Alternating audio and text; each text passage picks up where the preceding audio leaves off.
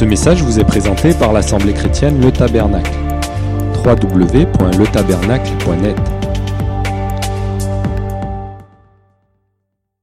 Je vous rappelle brièvement, sans rentrer dans les détails, les, les, clés que nous avons, les règles que nous avons vues concernant l'approche de la, de la partie prophétique de l'écriture et comme toute l'écriture est, inspirée de Dieu, donc on peut, dire qu'elle est complètement prophétique puisqu'elle a reçu l'inspiration de Dieu.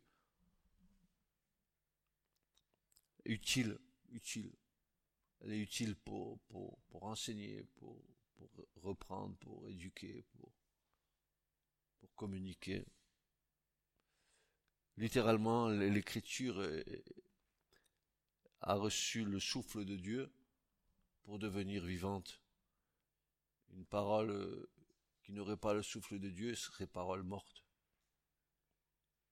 Voyez-vous le nombre de paroles qu'on peut dire dans la journée qui ne portent aucun, aucune sorte de fruit.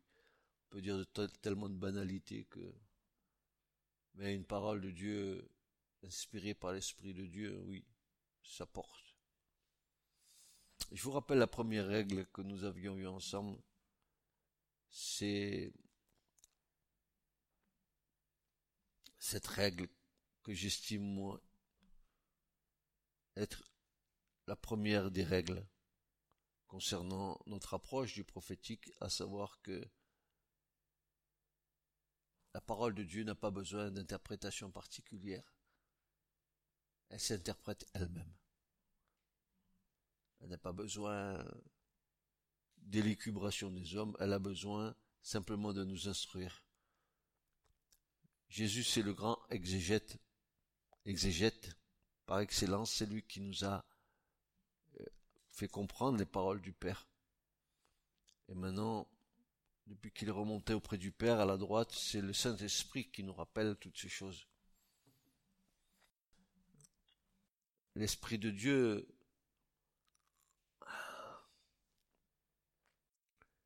l'Esprit de Dieu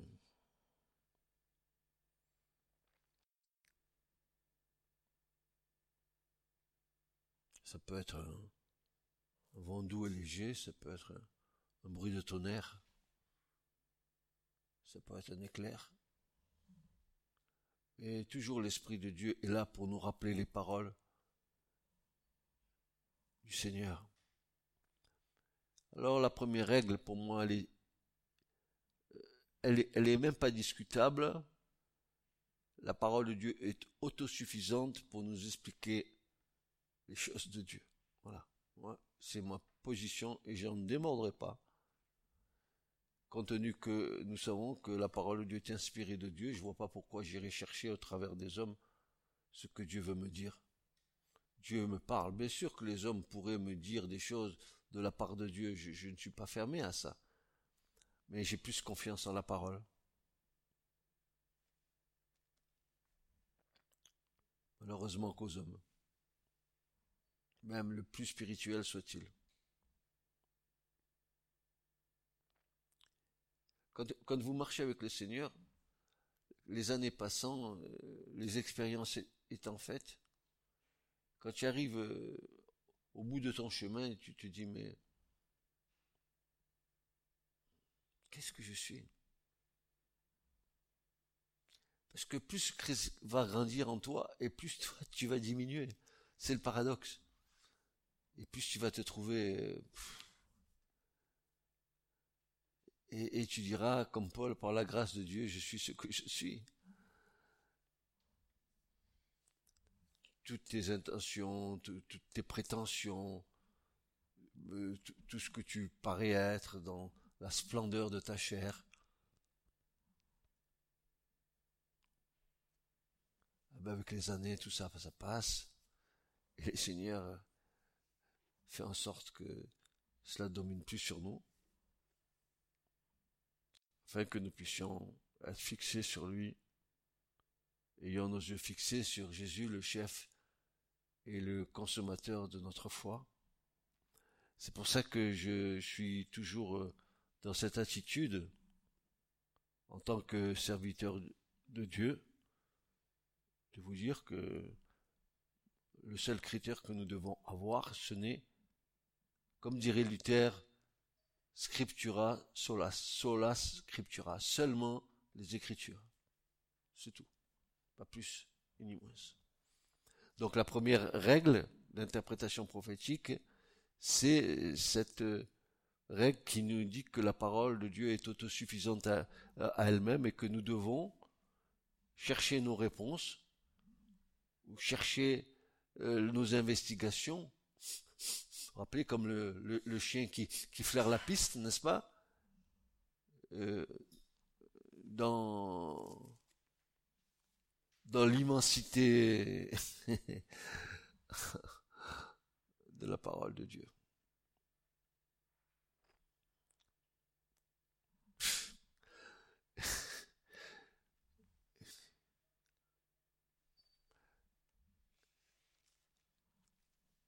Deuxièmement, deuxième règle, c'est la règle de, de l'espace-temps que nous avons vu. Je vous le rappelle brièvement, les prophéties, elles peuvent avoir un impact immédiat comme un impact dans le futur. Donc, euh, ne lui donnons pas euh, l'interprétation immédiate en négligeant ce qu'elle pourrait faire dans le futur, et n'en pas dans le futur pour négliger ce qu'elle a fait dans le présent. Donc, faut tout prendre. Rien laisser de côté. La troisième clé que nous avons vue, c'est la dualité. Vous vous rappelez, premier Adam, le dernier Adam. Euh, il y a comme ça dans l'écriture, euh, dans le prophétique, cette espèce de dualité. Nous faire, faut faire attention pour ne pas partir dans des interprétations qui sont erronées. La quatrième clé, nous l'avons vu dimanche dernier, c'était une clé assez intéressante parce qu'on a on a parlé de la Syrie, euh, du royaume de l'empire assyrien, etc. On a dit que la Syrie c'était un royaume, un empire qui était composé de la Turquie, de l'Irak et de la Syrie actuelle. Et, voyez-vous combien on est en plein dans l'actualité, euh, l'actualité euh, de cette fin des jours, cette fin des jours. Je trouve qu'il y a une différence, en tout cas moi c'est mon cas, entre la fin des jours et la fin des temps. Je pense qu'il y a la fin des jours dans la fin des temps, mais là, le temps, un temps, ça peut, ça peut être très grand. Tandis que la fin, la fin des jours, c'est terminé. Pour les jours, il n'y en aura plus. S'il n'y a plus de jours, il n'y a plus de temps. Voilà. Et nous avons donc euh, euh, vu comment euh, tous ces pays et tous ces peuples anciens, avec leurs caractéristiques et leur histoire et, surtout l'histoire biblique, bien sûr, avec avec les avec tout ce qui s'est passé entre Ismaël et Isaac, euh, Isaü, Jacob, etc.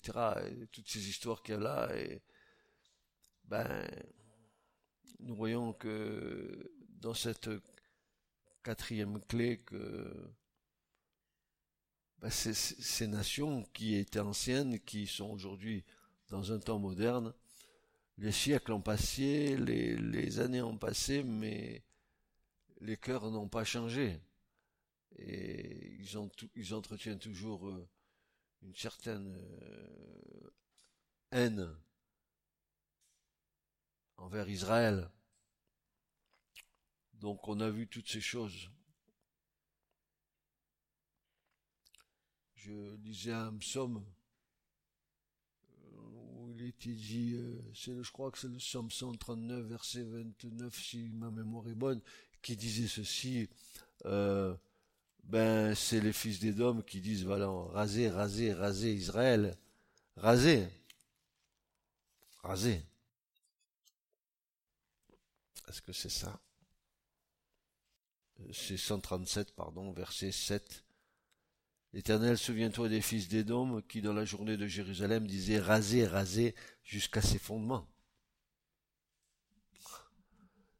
C'est le psalmiste qui dit ça aujourd'hui, c'est pareil. Ça n'a pas changé. Comment se fait-il que les cœurs sont comme ça? Des, des haines ancestrales. La lignée de Cain, la lignée d'Abel. Tu te dis, mais il n'y avait pas moyen à un moment donné que ça change dans le cœur de l'homme pour ne pas en arriver à, à ces solutions-là. L'homme est incorrigible, frères et sœurs. Donc, euh, nous avons vu que que tous ces peuples allaient se rassembler. On a vu le psaume 83 et tout ça, on va pas y revenir dessus. Parce que je voudrais aborder ce matin la cinquième et dernière clé qui, qui est un peu, que j'ai essayé d'étoffer. Euh, parce qu'il y a plein de, plein de questions que nous nous posons qui devraient avoir des réponses claires pour nous. La cinquième clé, donc, pour euh, la bonne compréhension des, prophéties bibliques et d'exercer le discernement de la structure prophétique des événements. Nous avons besoin d'avoir une vision d'ensemble de l'avenir. Et à ce propos, il y a beaucoup d'idées différentes et de scénarios différent au sujet du millénium qui est mentionné dans l'Apocalypse.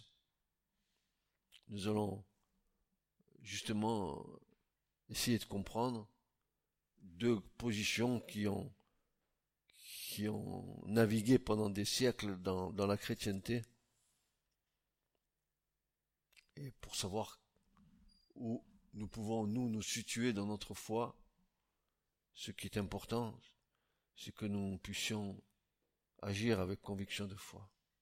Alors, au cours de l'histoire de l'Église, plusieurs hypothèses ont été émises concernant la structure prophétique de la fin des jours et par là même la perspective millénaire du royaume.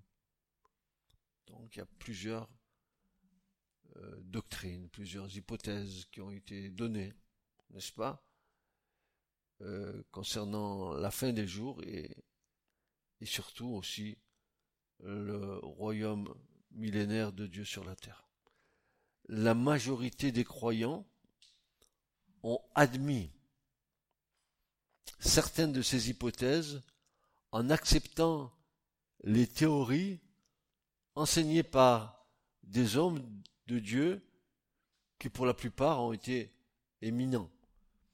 Je ne dis pas parce qu'un serviteur de Dieu a pu se tromper dans une interprétation qu'il est un mauvais serviteur de Dieu. Je dirais pas ça. Parce qu'on est tous faillibles à mains égards. Et on n'a pas la science infuse de la vérité, c'est le Seigneur qui est la vérité.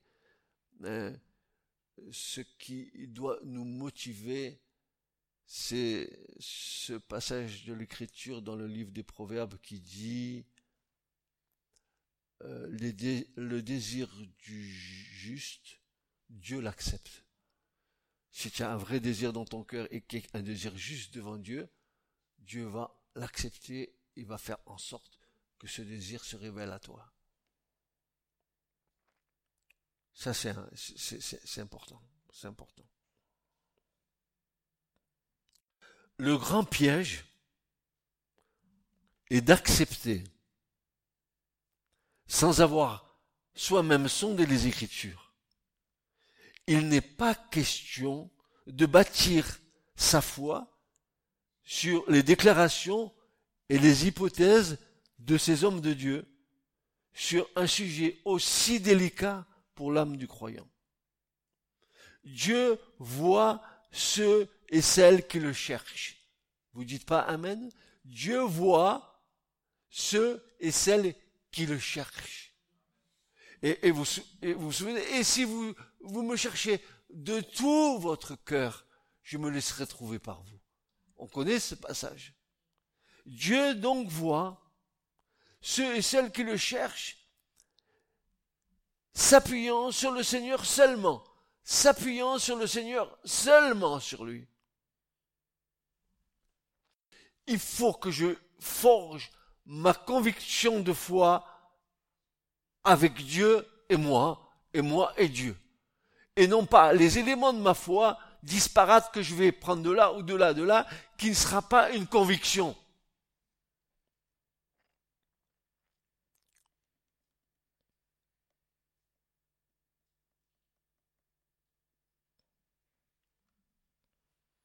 L'étude de ces hypothèses peuvent paraître complexes. Il est nécessaire que la prière et la méditation soient les bases de cet immense chantier spirituel. La parole révélée fait grandir la foi. La parole révélée fait grandir notre foi. Frères et sœurs, et elle a fermi nos convictions, d'où la nécessité de ces exercices spirituels pour agrandir la vision de ce sujet si délicat.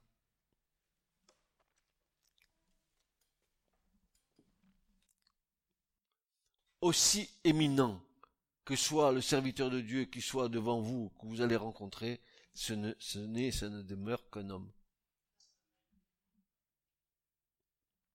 C'est tout. Et, et, ce que Dieu désire, c'est de mettre en toi et de mettre en moi une conviction qui vient d'en haut, qui vient du haut vers le bas, et non pas au niveau du bas uniquement, parce que ce qui est d'en bas est de la terre, mais ce qui est d'en haut est du ciel.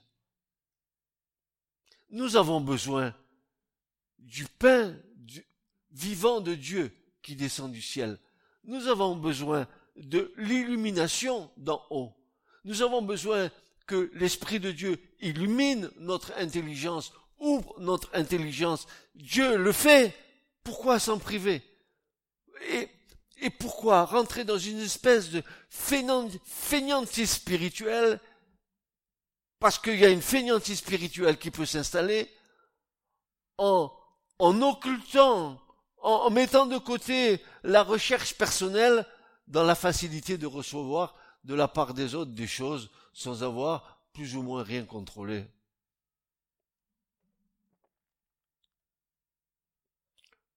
Croyez-vous que la parole de Dieu est parole de Dieu?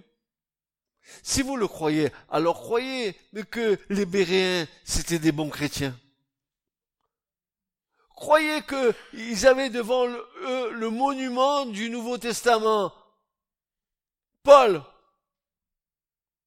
et pourtant, Paul, il était là, il avait beau leur enseigner les choses du royaume, les choses de Dieu, eux, ils avaient leur Bible contrôlée. Je, je t'en supplie, n'avale pas n'importe quoi. Tu vas avoir un problème gastrique spirituel. Et c'est ce qui se passe. À force d'écouter, d'entendre plein de choses, on ne sait plus où on en est. Comment veux-tu te forger une conviction de foi si c'est pas toi, entre toi et Dieu? La foi vient de ce que l'on entend, et ce que l'on entend, c'est la parole de notre Dieu. Ce que l'Esprit Saint, qui nous a été envoyé pour nous rappeler les paroles de Jésus, va mettre dans notre cœur et dans notre esprit. La meilleure école biblique qui existe, c'est l'école du Saint-Esprit. C'est pas l'école des hommes. Les hommes, ils sont, ils sont empatouillés dans leur doctrine. Et les uns c'est ça, et les autres c'est ça, et les autres c'est ça. Seulement ils oublient l'essentiel, c'est le Seigneur.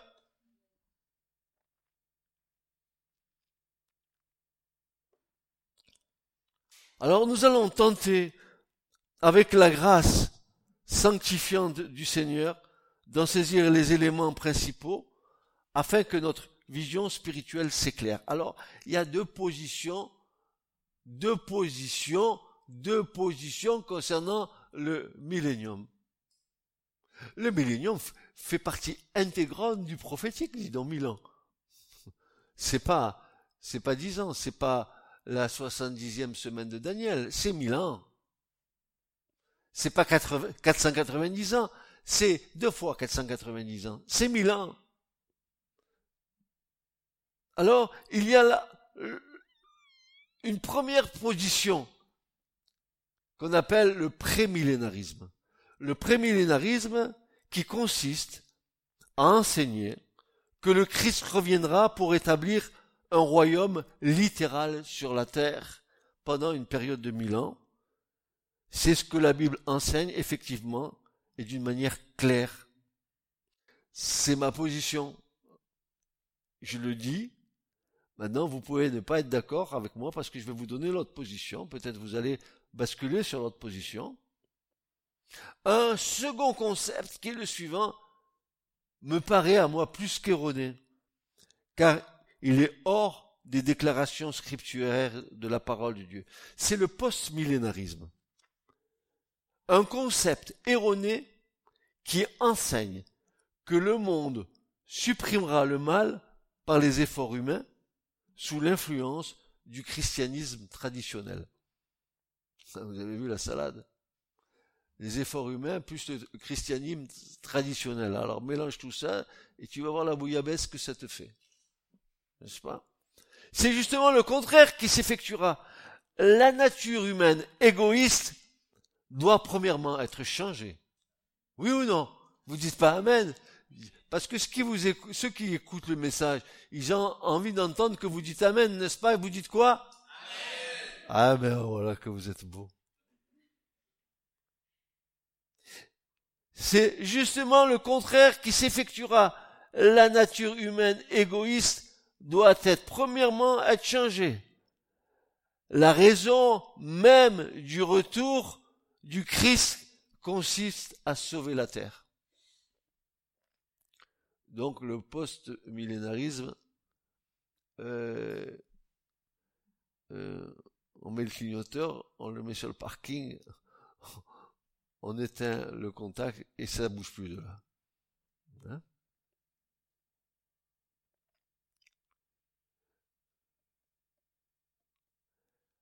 Et entre ces deux concepts, du post-millénarisme ou du pré-millénarisme, alors entre les deux, qu'est-ce qu'il y a? Eh bien, il y a l'enlèvement de l'Église. Ah bon? Et où on va? Où on met l'enlèvement de l'Église dans tout ça? Avant, post, pré Où on va? Quelles sont les doctrines qu'on nous a enseignées? Vous allez voir qu'on nous en a enseigné des belles et des pas mûres.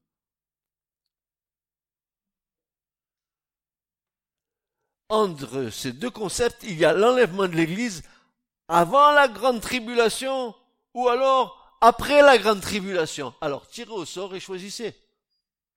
Avant, ah, si c'est avant la grande tribulation, chouette.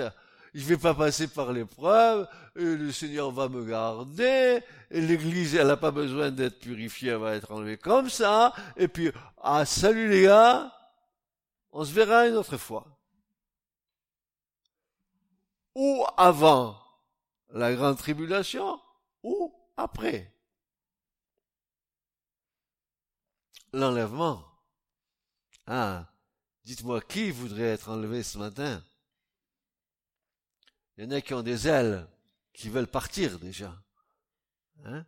L'enlèvement, c'est quelque chose qui marque la foi du chrétien, l'enlèvement. C'est quelque chose qui, qui, qui, doit nous interpeller constamment. Constamment. Seigneur, si, si tu permets que j'aille jusqu'au bout, l'enlèvement, Seigneur, soit que je sois vivant, ou, ou soit que je sois mort. Seigneur, je vais aller à la rencontre, à ta rencontre dans les airs. certains diront, mais j'ai le vertige. Le Seigneur viendra, il descendra, venir chercher. Et vous savez comme il aime, il est aimant. Il va attirer. il va attirer il est aimant parce qu'il est amour, mais il est aimant parce qu'il va nous attirer par son amour. Amen, c'est beau. Seigneur, c'est beau. Pré-tribulationniste ou post-tribulationniste, deux concepts, deux théologies se croisent sur ce sujet d'une importance capitale, car Cela détermine la position de la fermeté du croyant dans la foi. Soit qu'on est dans une ou l'autre position, ça doit affermir notre foi. Mais une foi ne, se crée à la pleine vie que quand elle est nourrie de la parole de Dieu.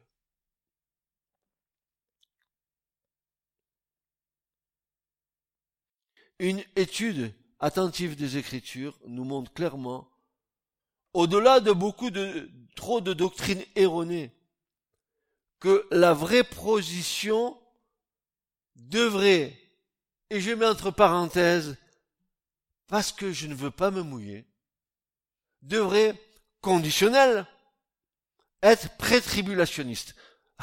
Je prends des précautions parce que ceux qui vont écouter le message, ils vont me dire, ce pasteur, je l'avais entendu dire que l'enlèvement de l'Église, c'était avant la grande tribulation, il y a quelques années de ça. Et ils ont raison. Mais entre-temps, le Seigneur est bon. Ne cherchez, cherchez, et vous frappez, et on vous ouvre. Je vous en supplie, c'est vrai ça. Ce sont des principes du royaume. Si mais tu cherches, alors ouais, je cherche, ouais. Alors je cherche cinq minutes. Ah, je suis fatigué, je trouve pas. Persévérance. Et un jour, et deux jours, et trois jours, et un mois, et deux années, et dix ans, et quinze ans, et vingt ans, que tu te poses des questions. Trente ans, tu te poses des questions. Quarante ans, tu as la réponse.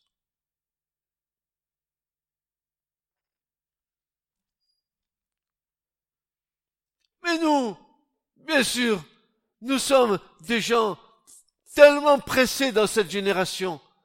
Seigneur, je veux savoir, donne-moi tout de suite. Tout de suite. J'ai plus de temps, c'est la fin des jours. Seigneur dit, attends, mon enfant, attends. Attends, je vais te donner, mais en, ton, en mon temps. En mon temps. Il y a des choses comme ça, frères et sœurs, que, que, que, que vous désirez dans votre cœur, des, des réponses que vous, à des questions que vous avez posées au Seigneur, et, vous ne les avez pas. Vous ne les avez pas. Et puis un jour, sans savoir ni pourquoi, ben ni comment, et surtout le pourquoi, et voilà que ça arrive et que ça descend en haut. Pourquoi Dieu fait comme ça? Lui sait. Mais après tu es éclairé, tu sais. Alors je dis une chose, nous allons euh, essayer de comprendre, n'est-ce pas, euh, cette position-là, en nous appuyant sur la parole du Seigneur, bien sûr. Euh, il y a deux textes qui devraient nous éclairer et nous aider à prendre position. Cela dépendra de notre conviction de foi, sachant que tout ce qui ne procède pas d'une conviction de foi est péché. Romains 14, 23. Alors il y a deux cours, euh, deux discours du Seigneur. C'est Matthieu 24 et Marc 11. Le discours de, Jésus sur le mont des Oliviers est fondateur de la doctrine de l'enlèvement de l'Église. C'est Jésus qui a donné cette indication, que l'Église serait enlevée. C'est lui-même qui l'a dit. Donc, est-ce que vous croyez que Jésus est menteur? Je ne le crois pas. Il est le chemin, la vérité et la vie pour moi. Les hommes, oui, que tout homme soit trouvé menteur, et Dieu comme étant vrai. En réponse à la question des disciples, qui vont lui poser cette question.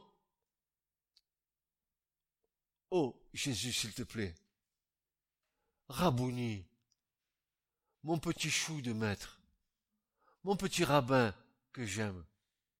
Oh, Yeshua, dis-nous, quand ces choses auront lieu. Et dis-nous, Rabouni, quel sera le signe de ta venue et de la consommation du siècle? Ah, les, les disciples, n'avaient-ils pas comme nous des questions à poser et des réponses à avoir Nous aussi nous posons des questions au Seigneur. Jésus parle des événements de la fin des temps dans un ordre bien précis. Versets 4 et 5 de Matthieu 24, il va d'abord nous mettre en garde. Contre quoi? Contre la séduction. Ah.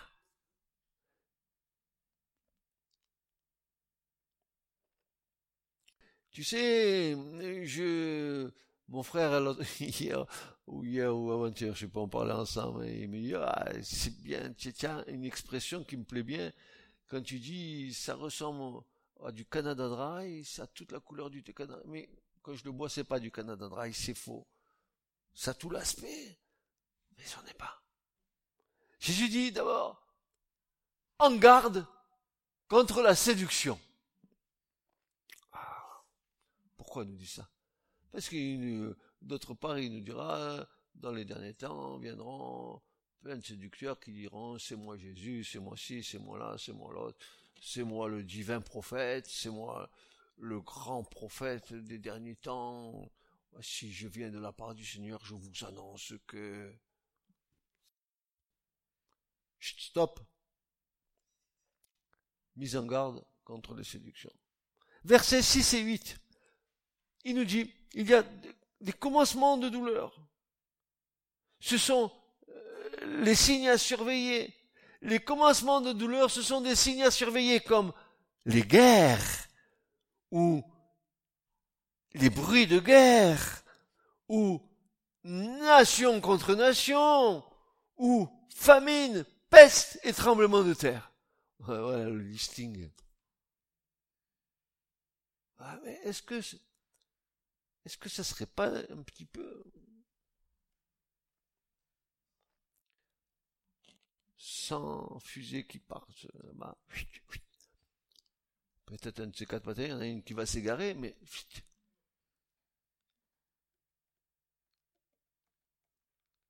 on est sur une poudrière. Versets 9 et 13. Persécution. Dites-moi, je rends gloire à Dieu qu'on ne soit pas au Moyen-Orient. Vous avez vu les chrétiens au Moyen-Orient? Décapités, tués, les églises incendiées.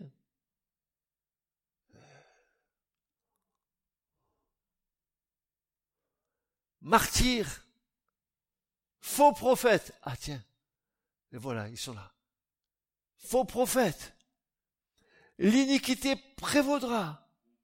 Et l'écriture dit, Jésus dit, mais, mais, mais, mais, mais, mais, mais, mais, mais, mais, mais, celui qui persévérera jusqu'au bout, celui-ci seul sera, ah, pas moi. Et quand je vous dis, mes amis, il faut aller jusqu'au bout, c'est que je sais qu'il faut aller jusqu'au bout, parce que Jésus nous le dit. Et comme je le sais, je suis responsable, je vous le dis, maintenant vous êtes responsable.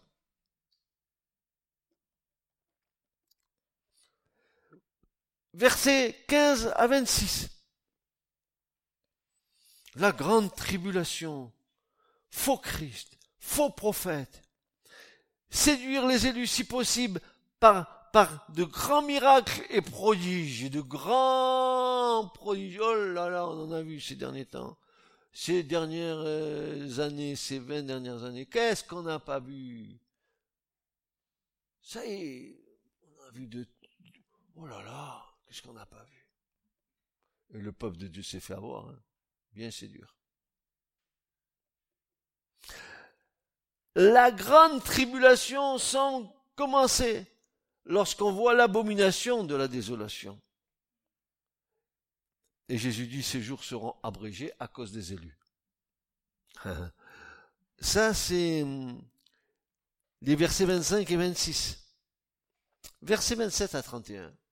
Écoutez bien ce qui est dit, s'il vous plaît. Soyez attentifs. Venu du Fils de l'homme et l'enlèvement, il est dit, aussitôt après l'affliction. Pas avant. Pas avant l'affliction. Après l'affliction. Ça veut dire l'enlèvement, c'est pas avant. C'est après la grande tribulation. L'église va passer par là, mes amis. Si Israël passe, pourquoi nous, l'église, on va pas passer?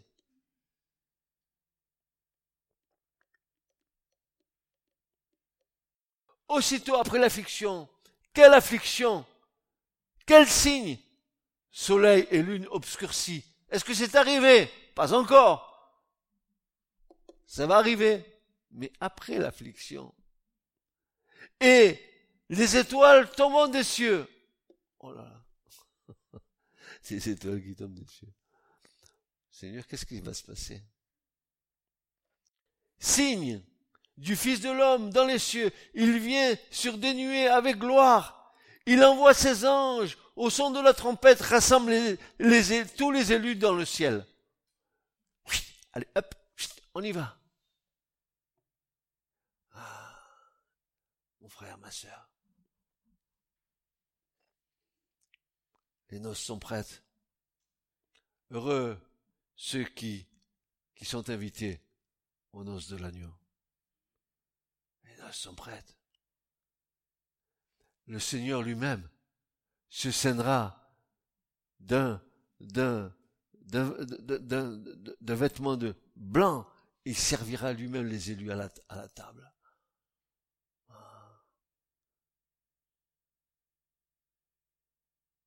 Jusqu'où ça va? Le Seigneur de gloire qui vient servir les rachetés, pour lesquels il a donné sa vie. Jésus, dans ce passage, situe donc l'enlèvement, c'est-à-dire le rassemblement des élus, après la grande tribulation. Puisqu'au verset 29, il dit, aussitôt après la, la tribulation de ces jours-là. Pas avant, après. Les jours de la grande tribulation étant abrégés à cause des élus, cela signifie que ces derniers sont bien sur terre quand cela survient et non enlevés dans les cieux.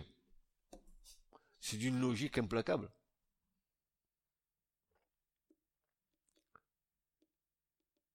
Jésus vient pas chercher ceux qui seraient déjà là-bas haut. Ça, ça rime à rien. Il vient chercher ceux qui sont en bas, mais après ces jours d'affliction, après la grande tribulation. Vous savez que ça, nous rassure si l'enlèvement de l'Église se faisait avant, avant tous ces grands euh, tremblements sur la terre. Ah, chouette, je suis gardé. Mais, tu comprends bien que il va falloir que les, les, les, les chrétiens soient épurés. Vous croyez, vous croyez vraiment qu'il y a, 100% de vrais chrétiens? Vous croyez qu'il y a euh, réellement 50% de vrais chrétiens? Vous croyez qu'il y a réellement 25% de vrais chrétiens? Je descends. Vous croyez qu'il y a réellement 10% de vrais chrétiens? Vous croyez qu'il y a réellement 5% de vrais chrétiens?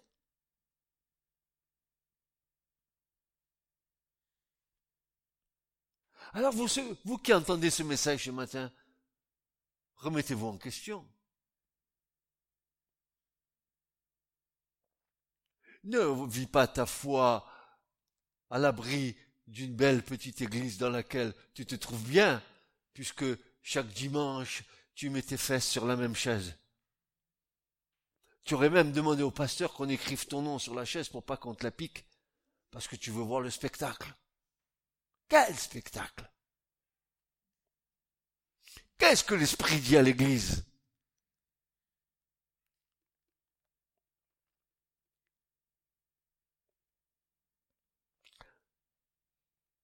À noter que le Seigneur dit que l'Évangile sera annoncé à toutes les nations, alors viendra la fin. La grande mission est évoquée en Matthieu 28, 19, où Jésus rajoute, je suis avec vous jusqu'à la consommation du siècle. La grande mission, l'annonce de l'évangile par les élus sont donc donc perdurer durant la grande tribulation jusqu'à la fin. L'évangile sera annoncé jusqu'au bout. Et qui annonce l'évangile? Qui? Qui? Oh, les chrétiens qui êtes euh, aux quatre coins de la terre. Qui annoncera l'évangile? Les juifs? Non, pas pour l'instant. Qui alors? Ben, Les petits chrétiens évangéliques, euh, protestants, catholiques et toute la crème chrétienne. Comment croiront-ils s'ils n'ont pas entendu? Et comment entendront-ils si ce n'a pas été prêché?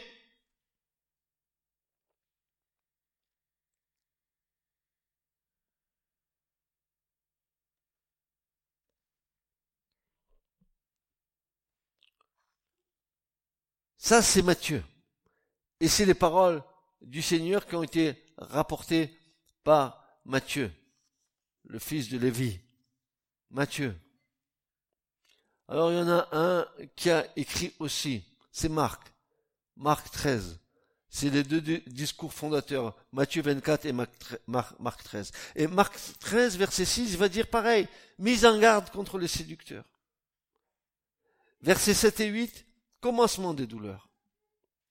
Verset 9 à 13, persécution. Celui qui persévère jusqu'au bout sera sauvé.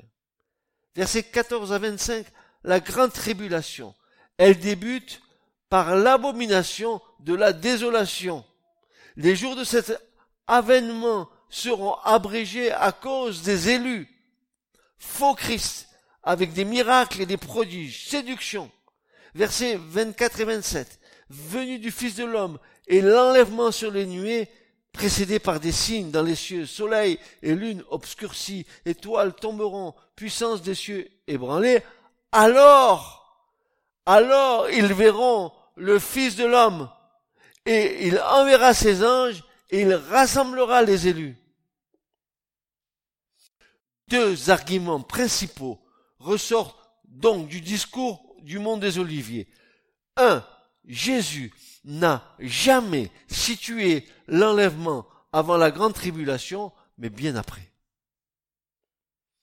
Secondement, la grande mission perdure jusqu'à jusqu'avant l'établissement du règne millénaire, ce qui sous-entend aussi que l'Église est sur terre pendant la grande tribulation.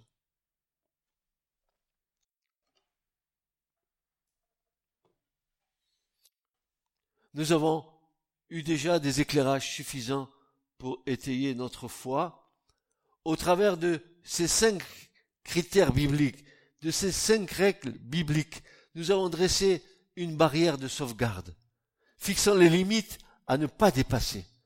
Soyons prudents et ne soyons pas assurés de notre connaissance prophétique. Ne soyons pas assurés de notre, euh, de notre connaissance prophétique. Elle doit être authentifiée et elle doit être attestée.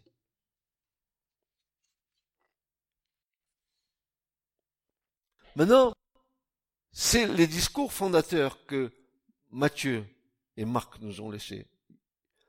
Il y a d'autres serviteurs de Dieu qui ont parlé de ces choses aussi. On va voir, par exemple, les déclarations de l'apôtre Paul, euh, Pierre, pardon, sur ce sujet, et en faire une synthèse avec les autres textes pour pouvoir émerger une esquisse de cette vision de la fin des jours.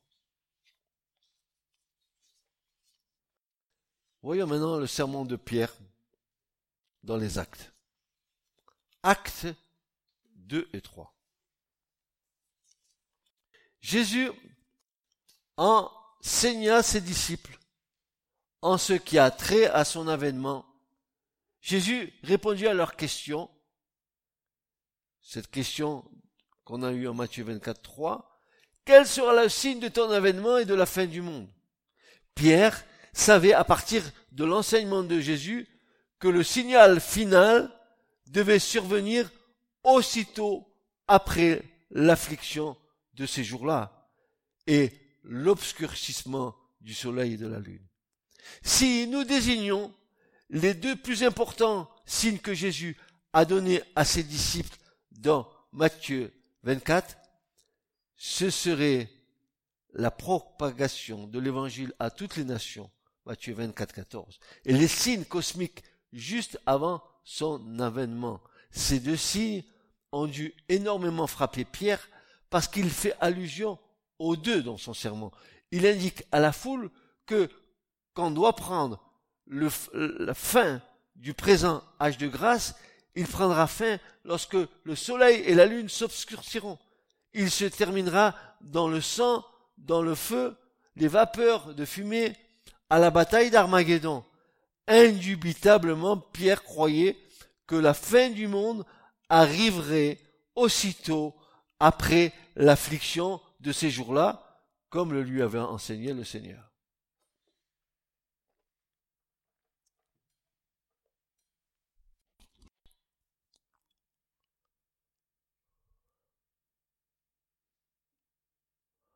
En fait, c'est le thème majeur de la plupart des disciples, c'est-à-dire lorsque Jésus restaurera toutes choses et que la malédiction sera enlevée de, sur la terre, et dans là, je vous donnerai euh, un chapelet de versets que vous, vous mettrez.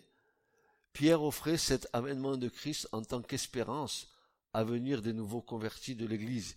Il déclara que Jésus doit demeurer au ciel jusqu'au rétablissement de son royaume prédit par les prophètes. Il n'y a aucun doute que cela arrivera lors de l'avènement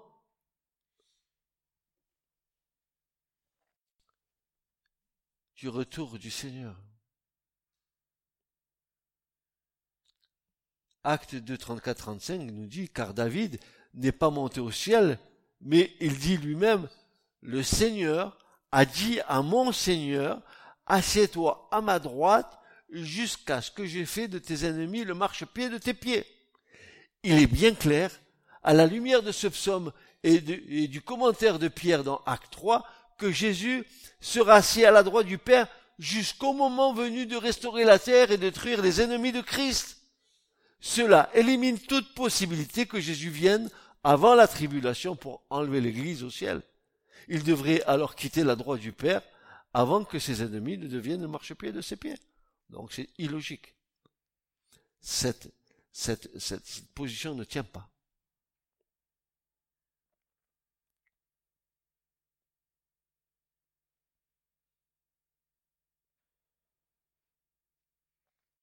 Depuis plusieurs semaines, nous sommes restés au niveau de la cinquième clé de l'interprétation des principes prophétiques bibliques et pour cause le sujet est délicat car il va déterminer notre position, notre attitude face aux événements qui sont en train de se mettre en place et ce d'une manière très rapide. Délicat car deux thèses s'affrontent, pré-tribulationnisme et post-tribulationnisme. Le problème qui se présente devant nous est de taille. Permettez-moi de vous dire en deux mots concernant ma propre position et son évolution dans le temps. Dès les premiers temps de ma conversion, il y a de nombreuses années,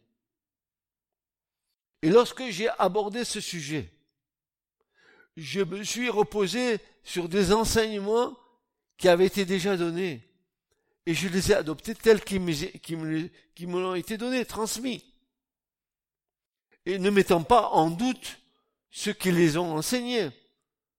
Donc, je les ai acceptés sans essayer d'être un béréen et de contrôler ce qui m'a été transmis. J'étais un, un consommateur peu avisé. Donc cela étant acquis, j'ai cheminé avec ce type d'enseignement.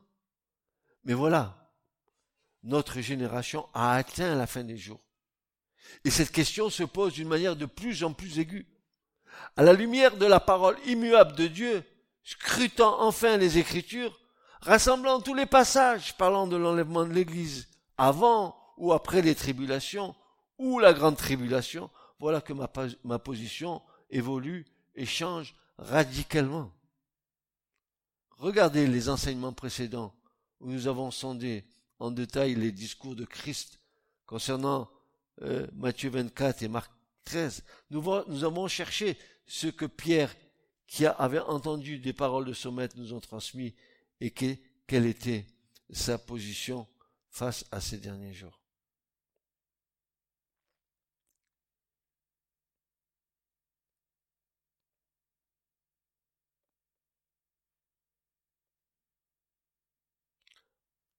En Pierre 1, verset 13 et en Pierre 4, verset 12, Pierre évoque notre espérance en indiquant la manifestation de Jésus-Christ comme événement clé.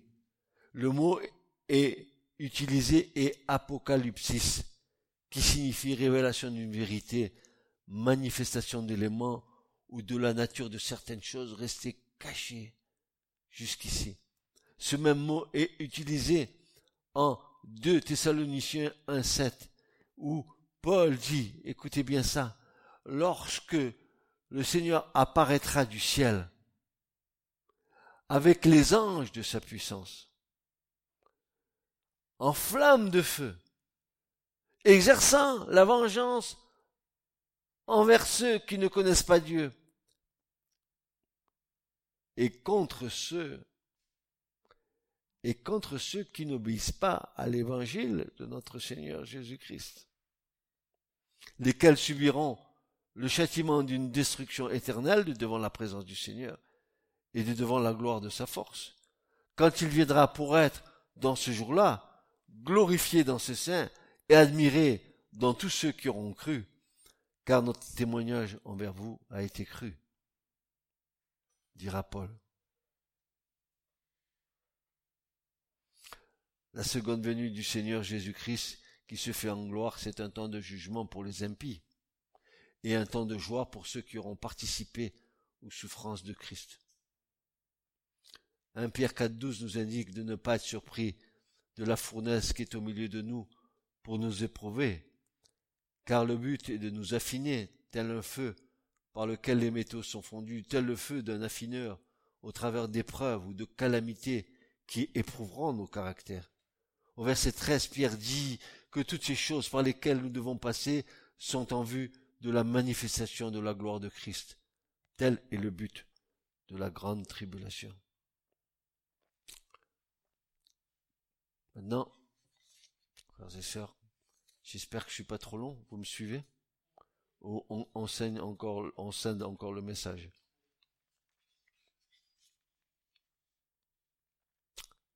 Nous allons parler de la dernière trompette.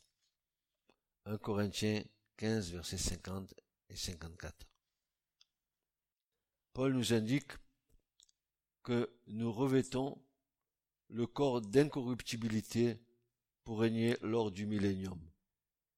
Voir versets 22 et 28 pour déterminer qu'ici le royaume dont il est parlé est bien celui du millénium.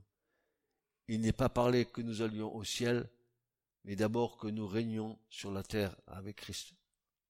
En parlant de la dernière trompette au verset 52, il est évident que Paul se réfère à la trompette de Matthieu 24, au verset 31, parce que Jésus a dit qu'il sonnera de la trompette pour rassembler ses élus, aussitôt après l'affliction de ces jours et non pas avant l'affliction, ce qui situe donc, euh, qui nous situe donc dans un scénario pré-tribulationniste, post-tribulationniste, pardon, post-tribulationnel. Le but de la résurrection, verset 54, est de régner durant le millénium avec Christ. La prophétie, la mort est engloutie en victoire, s'accomplit donc juste avant le millénaire et inaugure notre éternité avec le Christ.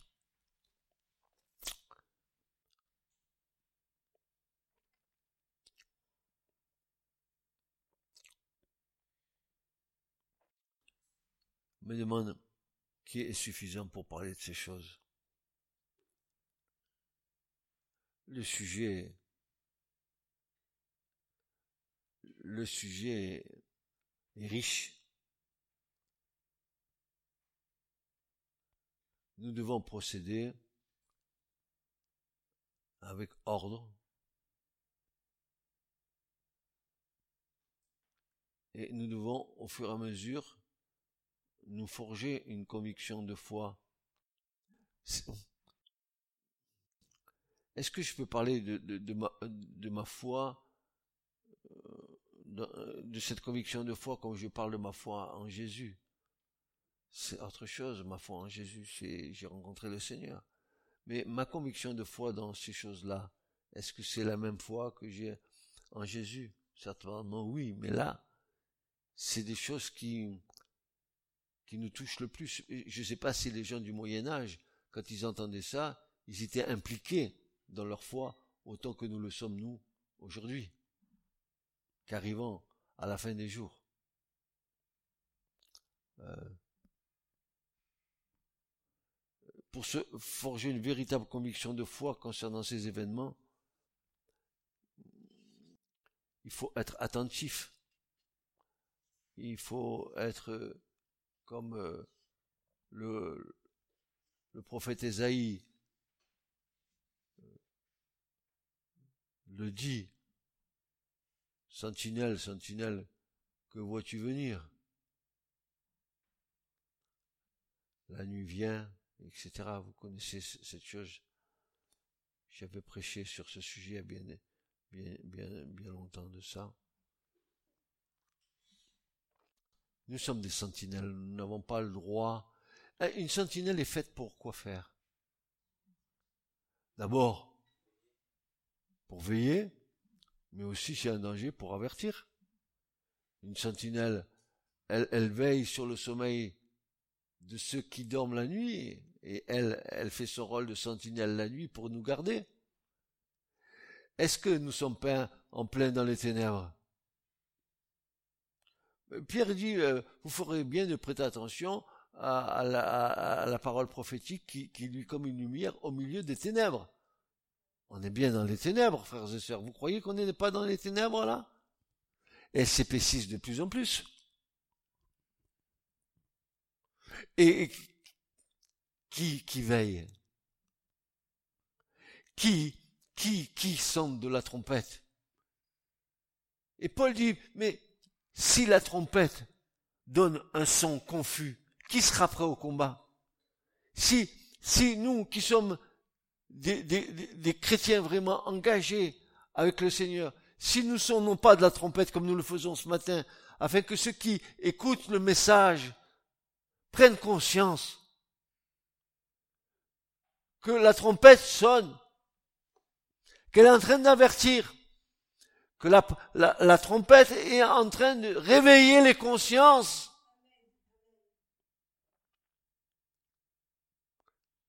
Réveille-toi, toi qui dors. Lève-toi d'entre les morts, et sur toi Christ resplendira. On en est dans un temps où nous ne pas nous taire. Ça dérange? Tant pis. Ça réveille? Tant mieux. Mais au moins que ça fasse quelque chose.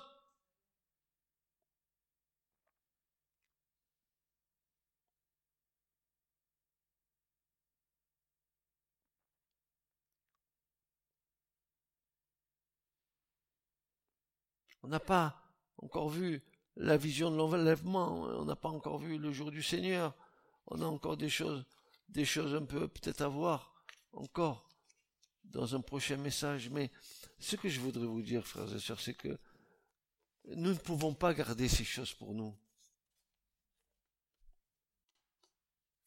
Nous devons en témoigner. Et même, même les gens savent que ça va pas. Et si vous leur parlez de la parole de Dieu pour dire, voilà ce que dit l'Écriture, eh bien, ils vont pas vouloir vous écouter. Pourtant, euh, la réalité qui sont devant eux leur montre que ce que nous leur disons est vrai. Quel obscurantisme, quel entêtement, quel endurcissement du cœur. Et ce qui me fait, ce qui me, qui me fait le plus de peine, c'est qu'on n'a pas compris ce que c'était que l'endurcissement du cœur. Beaucoup ne savent pas ce que c'est que l'endurcissement du cœur. L'endurcissement du cœur, c'est le mot endurcir, le cœur. C'est un mot spécial dans le, dans le grec. C'est le mot sclérouno. Sclérouno en grec, euh, c'est, la racine c'est sclérose. Ils ont des cœurs insensibles. Tu peux piquer leur cœur avec des épingles. Ils sentent rien. Rien. La parole de Dieu rebondit sur eux. Ils sentent rien. Ils veulent rien accueillir. Ils ont le cœur endurci. Par quoi? Par les soucis de la vie, par leur brain, par leurs trucs, par leurs trucs. Ils sont, ils sont endurcis. Pourtant, ils paraissent être sympas. C'est une brave personne. Oh, elle est brave.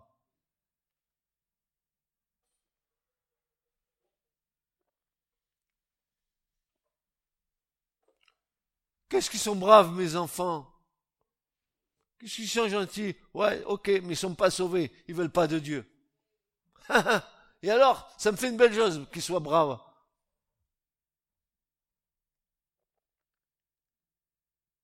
S'ils sont pas dans le salut, s'ils sont pas rentrés dans la maison de la foi, s'ils se mettent pas sous la couverture du Christ le jour où ça va aller très mal.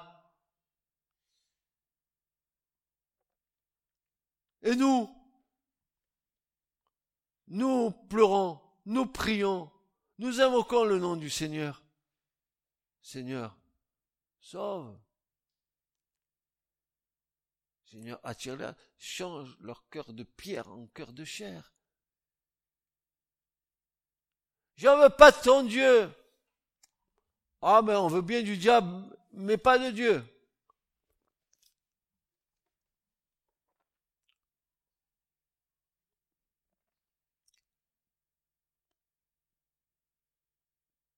On veut bien euh, s'étourdir de plaisir pour oublier ses soucis. Mais quand tu sors de tes plaisirs, que tu as fini ton plaisir, tu commences à penser au prochain qui arrive. Et c'est, c'est une roue sans fin. Comment croiront-ils si nous ne témoignons pas?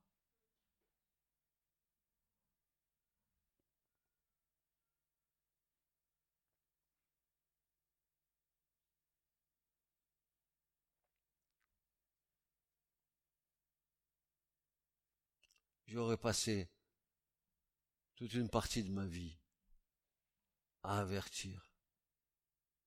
Alors on disait, ah tu sais, frère, tu es dur, hein? Qu'est-ce que tu es dur? Qu'est-ce que tu nous dis pas? Non, tu te trompes, le Seigneur, il est amour. Il est brave, le Seigneur. Même si je pêche, c'est pas un problème, je sais qu'il va me pardonner. Ah, mais attends, il te pardonne comme ça. Tu crois pas qu'il va pas t'envoyer une conviction de, péché? Tu crois pas que le Saint-Esprit va, va pas venir te convaincre? Tu crois que le Seigneur va te mettre une petite caresse dans le dos? Oh mon fils, c'est bien, c'est bien, avec ton papa. C'est le, l'amour humain.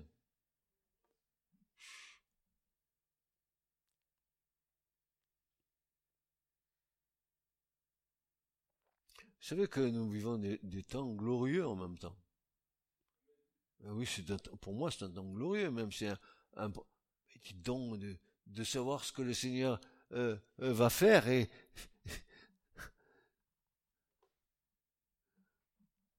qui vient nous chercher. Es-tu prêt?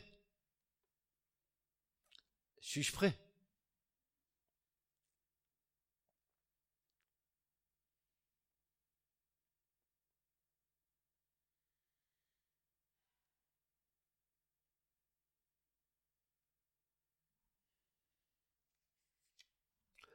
Alors, je l'aurais dit la semaine prochaine, mais je vais le dire aujourd'hui parce que euh, ça, ça va faire sourire euh,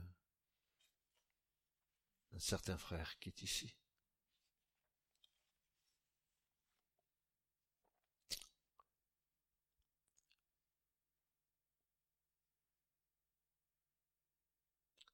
La semaine prochaine, je vais vous parler du repos après les tribulations.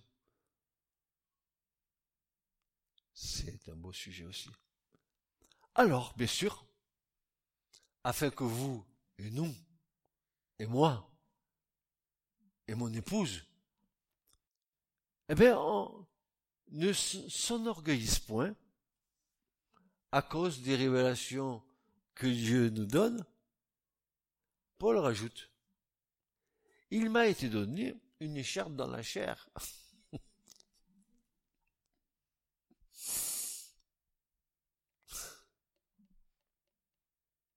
Un ange de Satan pour me souffleter, afin que je ne m'enorgueillisse point. À ce sujet, j'ai supplié trois fois le Seigneur, afin que cette écharpe se retirât de moi, hein, dira Paul. Et il m'a dit, le Seigneur m'a dit, vous savez les chrétiens aujourd'hui, le Seigneur m'a dit, qu'est-ce qu'il est bavard, ce Seigneur, il parle. Euh, combien de chrétiens j'ai entendu dire, le Seigneur m'a dit, le Seigneur m'a... Bon, le Seigneur leur a rien dit, mais Dieu dit, eux disent que Dieu leur a dit.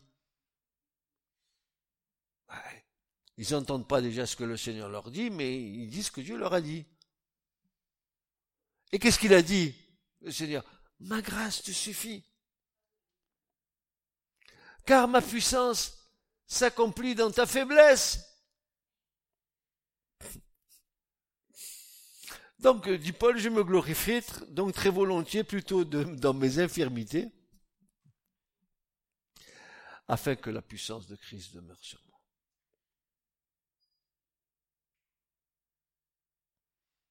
Frères, sœurs, porter la révélation dans des vases de terre nécessite une grande humilité, une grande soumission à l'Esprit Saint.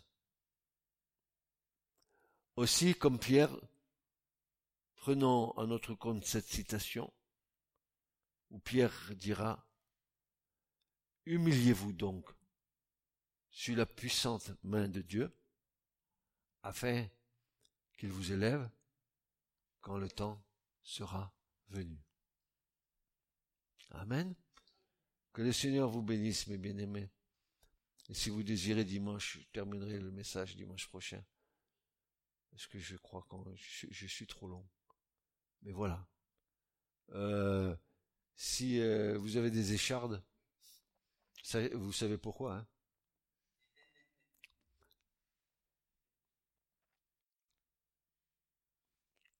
Et souvent le Seigneur euh, nous ralentit avec certaines certaines choses, certaines épreuves. Ne croyez pas que, que, que tout, que c'est anodin tout. Il y a une raison pour tout. Pour tout. Dieu exige de nous le meilleur. Comme dirait le monde, le nec plus ultra. Il veut le meilleur pour nous. Il attend de nous le meilleur.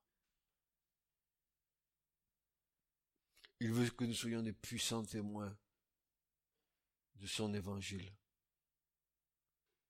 Que nous disions à ce monde, mais sans Jésus, vous êtes perdus. Si vous dites, vous êtes tombé sur la tête, dis, très bien. Alors on est deux à être tombés sur la tête parce que toi aussi tu es perdu.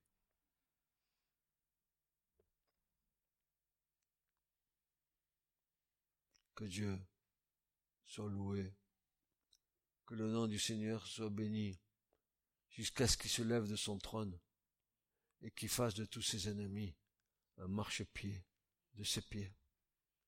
Qu'il règne sur toute la terre comme il règne dans l'univers. Qu'il règne sur tous nos cœurs comme il veut régner aussi dans vos maisons. Qu'il règne sur vos familles, sur l'Église. Amen. Et que son Saint-Nom soit béni maintenant et à jamais et pour l'éternité. Amen.